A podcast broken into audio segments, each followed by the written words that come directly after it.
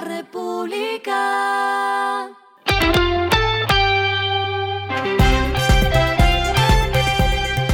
Al final de la jornada, esto es lo que debes saber sobre el comportamiento de los negocios, las finanzas y la economía. Las movidas de hoy fueron.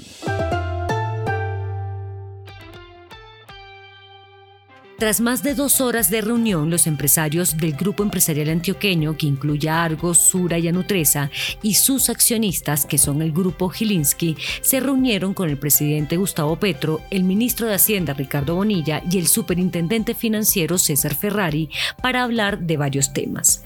El primero fue comprometer a los empresarios a impulsar el sector productivo del país. El segundo, lograr la participación de esas empresas en el Acuerdo Nacional para invertir en las áreas olvidadas de Colombia.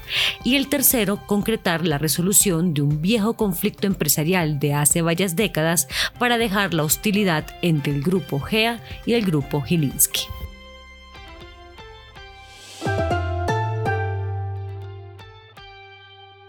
A JetSmart llegaron más aviones. Con la llegada del Tucán Toco, JetSmart Airlines suma 32 aeronaves de última generación, convirtiéndose en la aerolínea ultra low cost con la flota más grande de toda Sudamérica.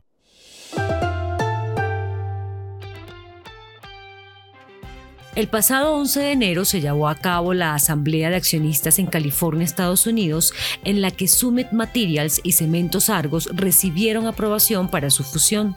Dicho negocio se conoció en septiembre cuando se informó que esta unión tendría como resultado la creación de una nueva empresa en Estados Unidos.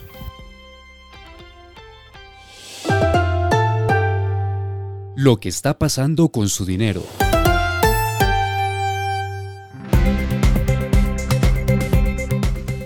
La Superintendencia Financiera de Colombia le dio autorización a la comisionista de bolsa del Reino Unido, British Trading Company, para ofrecer sus productos en Colombia a través de su oficina de representación, que será conocida como DTT, Direct Trading Technologies, para ofrecer los servicios de negociación o trading de divisas y contratos por diferencia.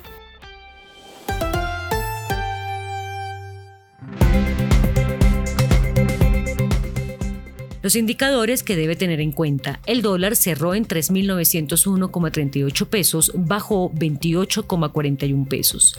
El euro cerró en 4.278,06 pesos, bajó 23,69 pesos. El petróleo se cotizó en 72,80 dólares el barril. La carga de café se vende a 1.376.000 pesos y en la bolsa se cotiza a 2,03 dólares. Lo clave en el día.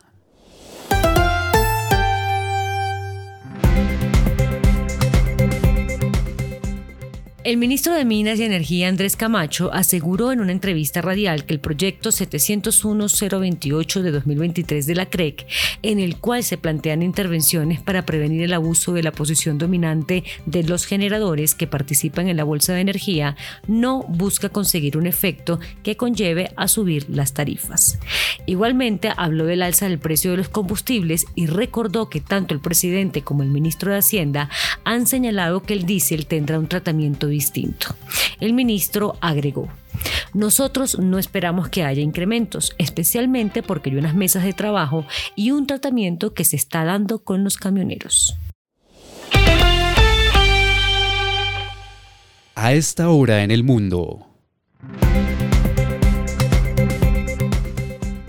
Microsoft superó a Apple y se convirtió en la empresa cotizada más valiosa del mundo por primera vez en más de dos años, en un momento en que la preocupación por la demanda de teléfonos inteligentes ha lastrado las acciones del fabricante del iPhone en las últimas semanas. El gigante informático cerró hoy con una valoración de mercado de 2,89 billones de dólares, mientras que Apple cerró con una capitalización bursátil de 2,87 billones de dólares. Es la primera vez desde noviembre de 2021 que Microsoft cierra con un valor superior al de Apple. Y el respiro económico tiene que ver con este dato. Juanes agotó entradas para su concierto en el Movistar Arena que será el 24 de mayo, con más de 10.000 boletas vendidas. Y por eso hoy anunció que abrió una segunda fecha, la cual será el 23 de mayo. Este lunes 15 de enero saldrán a la venta las entradas del nuevo concierto. La República.